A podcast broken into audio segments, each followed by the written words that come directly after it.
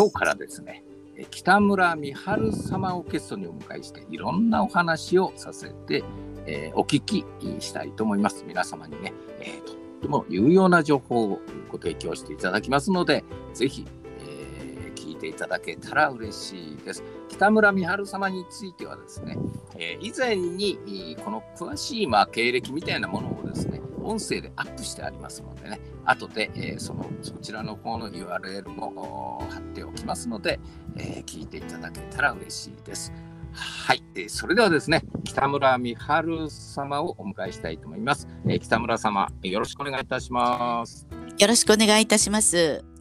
はい、これからね、いろいろね、えー細かいことまでね今やっていらっしゃることこれからのこといろいろお聞きしていきたいと思いますけれども、えー、ちょっと簡単にですね今どのようなことをやられていらっしゃるのかあ簡単にお願いできますでしょうか？はい、えっ、ー、と私は過去を知り未来につなぐメモリータッチセッションということで、えー、ちょっと半分眠ったような状態でカウンセリングを行うというようなカウンセリングをやっております。半分眠ったような状態。まあ、要するに、よく言われるトランス状態っていう。そうですねトランス状態だと意識がないと思うんですけれどもあの催眠状態って言って簡単に言うと電車の中でちょっとうとうとっと眠くなった状態ってありますよね。あの皆さんも経験があると思うんですけれども、ね、ちょっと寝ているけれども次は何とかって駅の声は聞こえるっていうそんな状態です。なるほど。うん、半覚醒状態って言いますかね。そうです。半分起きて半分寝てる状態ですね。半分起きて半分寝てる状態。えー、はい、ということは意識はちゃんとあるっていうことですよね。そうなんです。はい、意識はあるけれども、あのリラックス、ちょっとリラックスしてとか寝ている半分寝てるようなうとうと状態です。それでメモリータッチセッションということですね。はい。はい。メモリータッチセッションというと、もうちょっと具体的に言うと、お聞かせいただくと、どのようなことになりますか？はい、えー、っと半分眠った状態になりますので目を閉じていただいて、うん、えー、その状態で潜在意識の中に声の誘導で入っていただきます。うんで自分の潜在意識の中に入ったところで私が質問をしまして、えそこで自分の問題点であるとかヒントであるとか目標であるとかそういったものを引っ張り出そうということなんですね。なるほど。質問を北村さんが質問をされてクライアントさんがのあのその無意識意識できない部分ですねそちらの方にアクセスをして、はい、えー、答えあのそこの中からいろんなこのクライアントさんが気づかない部分を表に露出してくるということになりますかね。はいそうですなるほどそうすることによって何ができてくるんでしょうか？えっ、ー、と潜在意識ってあの生まれた時からの記憶はずっと脳に入ってるんですけれども、うん、思い出すことって結構少ないんですねそんな3歳4歳の時とかって皆さん思い出しませんよね小学校の時とか、まあ、そういったところに今の問題であるとかヒントがあるのでえそこを引っ張り出してくると今につながってさらに未来につながるっていう感じなんですね。なるほど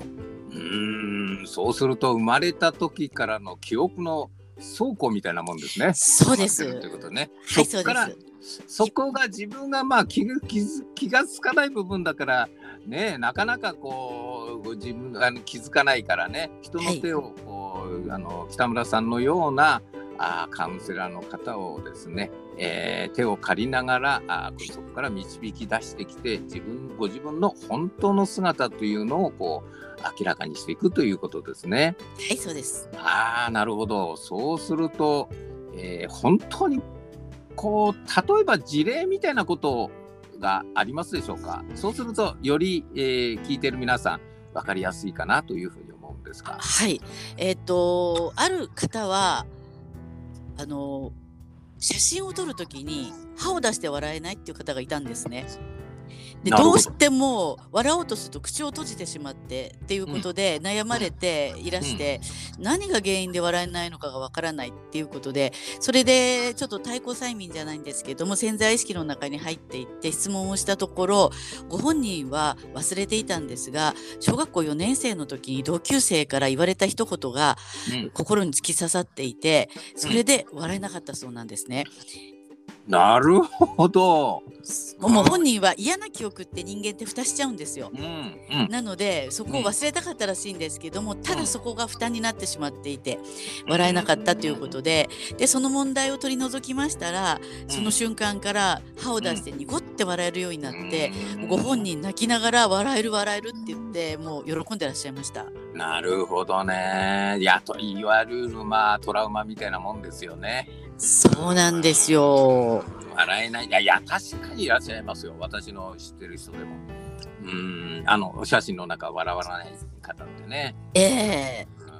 でもちろんあの顔の筋肉が硬くてあのうん。ずっと使ってないとか顔のもう筋肉なので硬くなるのでそれで笑おうとしてもあ口角が下がっちゃうとかいう方もいらっしゃるんですけれども、心の問題の場合が結構多いので、それをうん取り除くことによって、うん。あのわそのその方は笑えたっていうことなんですね。なるほどいいですね全くご本人が気がついてないその原因はっていうのをね、えー探り出してそれを除去してあげることによって、えーはい非常にいい状態になるということですね笑えない、まあ、心のが原因で笑えないところも笑えるようになってくるということですね。そうなんです。素晴らしいですね。はい、わかりました。本当にわかりやすい事例を挙げていただきましてありがとうございます。これからですね、いろいろなことをですね、えー皆様にお役に立つ、えー情報をですね、えー北村様の方からお聞きしていきますので、引き続き、えーお聞きください。はい、今日はね、この辺で失礼いたします。ゆるヤバハピラジオゆるゆる北村美春様1回目でした。ありがとうございました。